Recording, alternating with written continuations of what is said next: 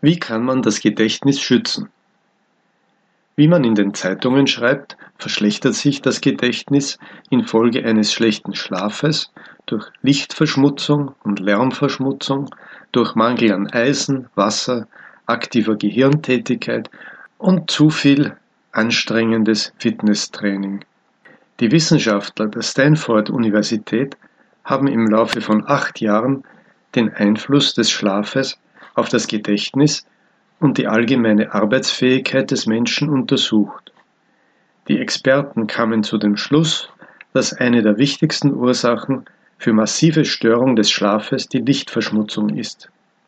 Licht umgibt uns Tag und Nacht, schreibt der Doktor der Philosophie Maurice O'Hayan. Reklametafeln, Banner, die Straßenbeleuchtung, leuchtende Vitrinen, all das wurde zu einem nicht wegzudenkenden Teil des Lebens in einer Großstadt.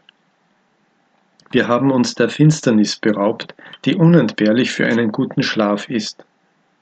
Und tatsächlich wird das Schlafhormon Melatonin nur bei völliger Finsternis produziert.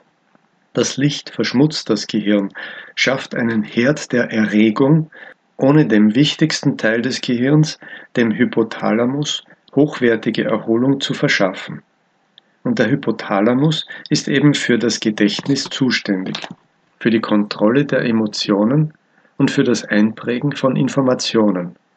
Wenn Sie daher in einer stark beleuchteten Gegend wohnen, versuchen Sie sich zur Nachtzeit mit Finsternis zu umgeben, indem Sie lichtundurchlässige Gardinen verwenden. Wenn Sie neben einem Flughafen oder neben einer stark befahrenen Straße wohnen, ist das auch nicht ungefährlich für ihr Gehirn. Schweizer Gelehrte von der Berner Universität haben eine Verbindung gefunden zwischen starkem Lärm oder wie sie es jetzt nennen, Lärmverschmutzung und der Verschlechterung des Gedächtnisses des Menschen.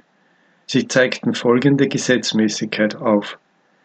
Menschen, die länger als zwei bis drei Jahre neben den Startbahnen von Flughäfen oder nicht weit von lauten Autostraßen lebten, klagten oft über Gedächtnisschwund und über eine verringerte Fähigkeit, sich Informationen zu merken. Ein weiterer Schlag für das Gedächtnis ist nicht weiter verwunderlich, nämlich der Wassermangel im Organismus. Wenn der Organismus nicht die verlorene Flüssigkeit ersetzt bekommt, besonders bei heißem Wetter, werden wir energielos, wir begreifen schlechter und bewegen uns sogar langsamer. Wir sollten am Morgen auf nüchternen Magen ein Glas Leitungswasser trinken. Das beschleunigt den Stoffwechsel und macht uns munter, raten Endokrinologen. Es ist auch nützlich für die Bewahrung des Gedächtnisses, das Gehirn mit neuen Eindrücken zu beschäftigen. Lesen, Filme schauen, Museen und Theater besuchen, reisen und fremde Sprachen lernen. Und auch Fitnesstraining ist nicht immer von Nutzen. Falsche Trainingssysteme Übermäßiges Trainieren können zur Ausschüttung von Cortison führen, des Stresshormons, das in vielen Fällen einen schlechten Einfluss auf den Muskeltonus und die Gelenke hat. Es ruft Krämpfe der Gehirngefäße hervor und verringert unsere Gedächtnisleistung. Und schließlich hat auch Eisenmangel einen Einfluss auf unser Gedächtnis.